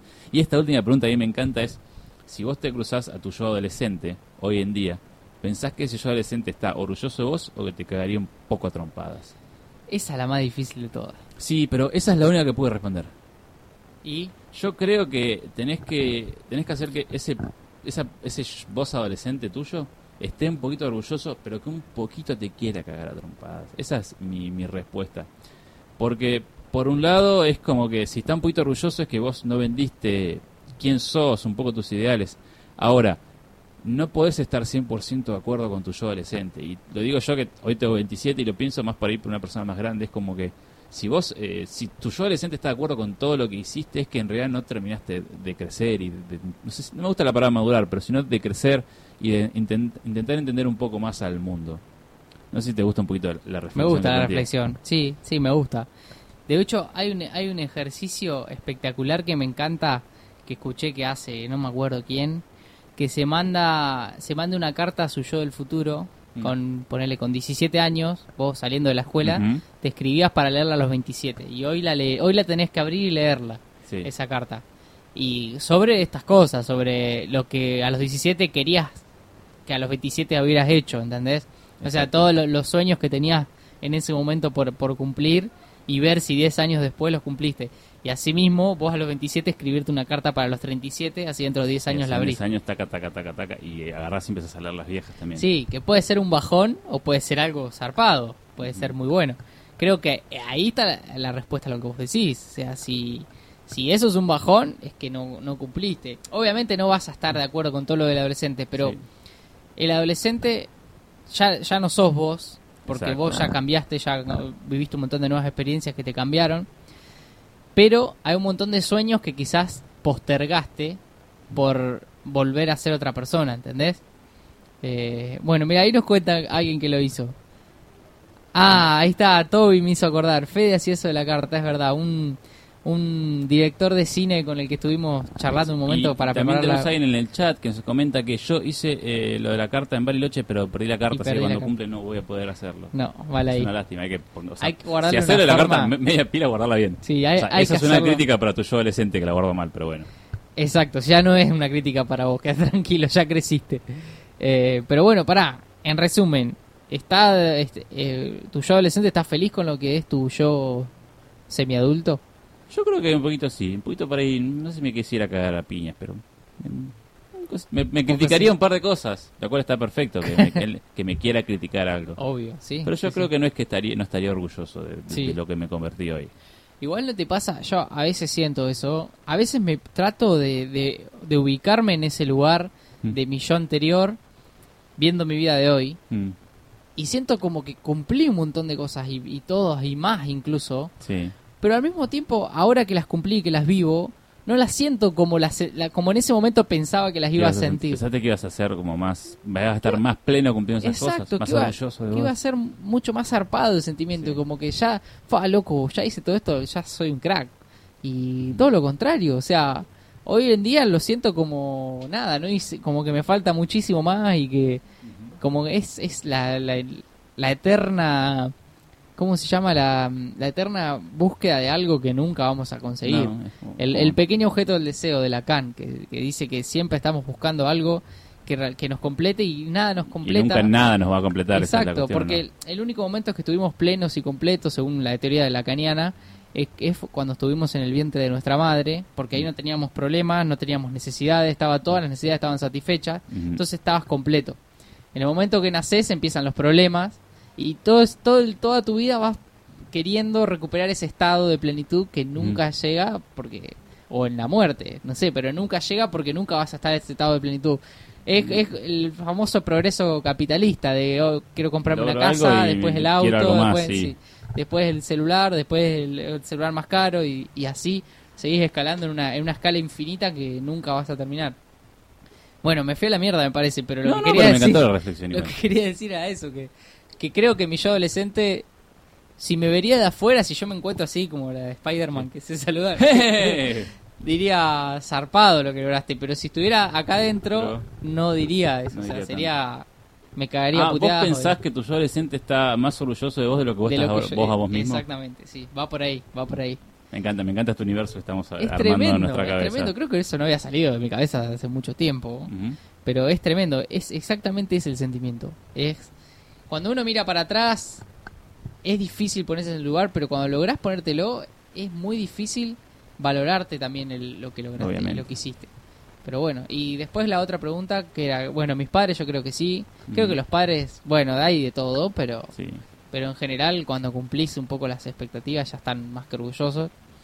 Eh, ¿Y cuál era la otra? No, es si, si tus hijos están orgullosos de vos. Una pregunta Ah, no es para mí porque no tengo hijos, no pero la para las personas que tienen hijos, si quieren, pueden. Si quieren pueden contestarlo también y mandar un audio. Sí, o, o simplemente saben que tiene hijos, está escuchando esto. o- Ponga a pensárselo un poquito. Voy a hacer la carrera en tiempo y forma. ¿Qué ilusa mi yo adolescente? Dice acá una, una oyente. Bueno, pero eso la carrera bueno, de tiempo y forma. Claro, eso. Eh, A eso ver, la, vi- la vida no es eso, no es hacer la carrera en tiempo y forma. ¿Qué sé yo? No sé. Ah, y yo, acá yo voy a meter mi bajada de línea. Hay personas que hicieron la carrera en tiempo y forma con promedio excelente. Y Yo- terminaron. No, que van a ser unos médicos de mierda, ese es mi También, sí, sí, Hay sí. gente que le va a costar y va a tardar muchos años y va a ser un, un Sí, no solo médicos, profesional. profesionales. Yo lo digo, bueno, yo lo digo desde, desde mi Sí. punto de vista, obviamente. Sí, sí, sí. Sí, hay sobrados ejemplos de eso. O sea, una, una carrera no te define quién sos, o sea, en la velocidad que le hiciste. Sino lo, lo que hagas después o lo que hagas mientras tanto también con, con lo que aprendes y lo que sabes. Eh, es una pequeña reflexión. Artu, no me quiero ir porque tenemos un top de, de, sí, de estamos, oyentes. el, el vivo, el vivo está hermoso. El vivo está explotando hermoso. en este momento. Explotó tarde hoy, pero está explotando. tarde, pero si, si explota, explota. Explota, explota que explota. Explota, explota mi Mi corazón. corazón. Sí. Y el vivo no para de... eh, hay gente que... Ah, está festejando. Hay gente que... No, no, no. Hoy no es el tema festejo, ¿no? Hoy era, Hoy no era hoy. festejos, pero vamos a bancarlo igual. Vamos a bancar igual los, los festejos. Y bueno, entonces...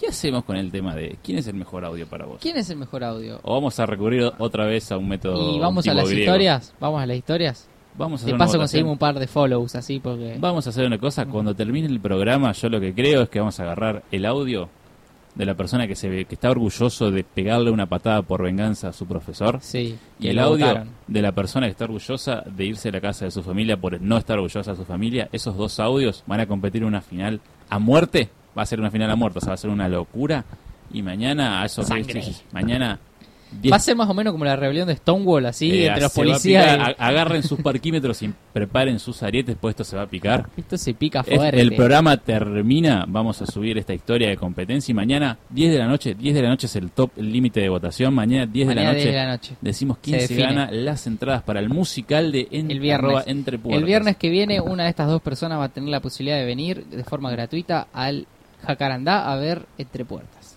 cuatro musical. obras musicales, cuatro obras cortitas de 15 minutos con actores y músicos ahí en vivo. No es que te ponen musiquita de fondo, el, el músico está ahí, al lado tuyo. Está ahí. Bueno, hay gente que eligió Masterchef por sobre nosotros. ¿Qué tiene Marty Tegui que no tengamos nosotros? tiene Marty Tegui, lo que no tiene es pelo, pero bueno, ¿Qué tiene Marty Tegui que no tenga desde siempre orgullos? cocina apenas un poquito. Pero bueno, viste, competimos, compiten con un grande, así que a veces gana Masterchef, pero Y recurrir al chiste del pelado es muy fácil, pero bueno, también se hubieran tirado a uno de los otros jurados, yo qué sé. sí, sí, sí. Yo, sé, yo no tengo el acento tremendo que tiene Donato, pero bueno. No, olvídate. Bueno, Artu, Ni, ni hago macarrons tan bien como Betular. otra cosa que me gustaría tirar acá en el chat, aprovechando que están todos ahí todavía, que es qué temática les gustaría que planteemos, porque venimos tirando temática, una sola vez preguntamos a la gente, se Siempre- coparon entre dos, Más que preguntarle, decimos que votaran. tiremos una encuesta, claro. Y ahora queremos que nos tiren temáticas ustedes para el jueves que viene, para el otro, eh, lo vamos decidiendo semana a semana, así que todas las temáticas que se le ocurran están buenísimas, así que tírenla. Eh, saben que como son nuestras temáticas, ¿no? Mm. Son más una palabra. abstractas, Por ahora una es palabra, una palabra. y son más abstractas Y porque siempre es en plural, pero bueno. y no es la típica, eh, qué sé yo, no sé, ¿viste? no son cuestiones tan típicas, son cuestiones más más abiertas, de las que se Sí, puede debatir, se tema puede que está bueno, o sea, que la idea es que sea abierta porque nos, nos, nos hace Nos da tener un abanico muy grande para hacer para nosotros que- que Exactamente, exactamente. Bueno, Artu, llegamos al final. Me parece que es momento de, de cerrar este programa. Nos pasamos dos minutos de las 12 de la noche. Yo creo que hicimos un programa muy lindo. Me gustó mucho. Este, esta re- hemos, hemos tenido, creo que las reflexiones más lindas han surgido en este programa. Estuvo bueno, sí, sí, la verdad estuvo bueno, la pasé muy bien. Anécdotas de borrachos, dicen ahí. Anécdotas de para... borracho. Uy, esa me gustó, prejuicios. Upa. eh. Esa, esa está- creo esa que la está teníamos en lista. la agenda, ¿no? Esa está en mi lista. Esa está. Yo, yo tengo una listita Venganzas que salió hoy me gustó. Venganzas puede ser. Venganza me gustó. Me gusta Traumas. Traumas. Es una es una buena. Traumas es una buena. O sea, vamos tirándole Vamos, ideas vamos tirando y queremos que nos tiren también. También, eh, Frases o consejos es otra. frases, es buena. Consejos. Sin querer. Y también está Consejos es muy buena. mentiras o verdades también puede estar. También. Consejos me gusta, te digo. Porque consejo es como quién te dio el mejor consejo El mejor de tu vida. Viste tu que vida. siempre tenés una, Sí, una sí, sí. voz en tu interior que Alguien que alguien te te dijo. dijo, te "Ta, tiró la posta. Alguien que te cruzó en 2013 te dijo comprar Bitcoin esa hora. Ah, bueno, ese fue el mejor. no, no me lo crucé, pero bueno. Era el momento, era el momento. Bueno, gente, nos despedimos. Nos pasadita recién las 12 de la noche. Ya es día viernes, 19 de marzo. Nos vamos con el programa de hoy de Orgullo. Estuvo buenísimo hacerlo. Gracias a todos por el aguante, por estar del otro lado, por sumar, por mandar audios, por comentarnos y por vernos. Que a nosotros nos encanta y nos hace sentir orgullosos del programa. Que orgulloso de hacer este programa, hacer este programa que subimos a Spotify, así que mañana ya al mediodía de la tarde ya va a estar subido, van a poder escucharlo las personas que hoy se conectaron tarde, van a poder escuchar el principio que se han perdido, pero si no, pueden escucharnos completos de vuelta si tienen ganas, disfrútennos. Esto es desde siempre.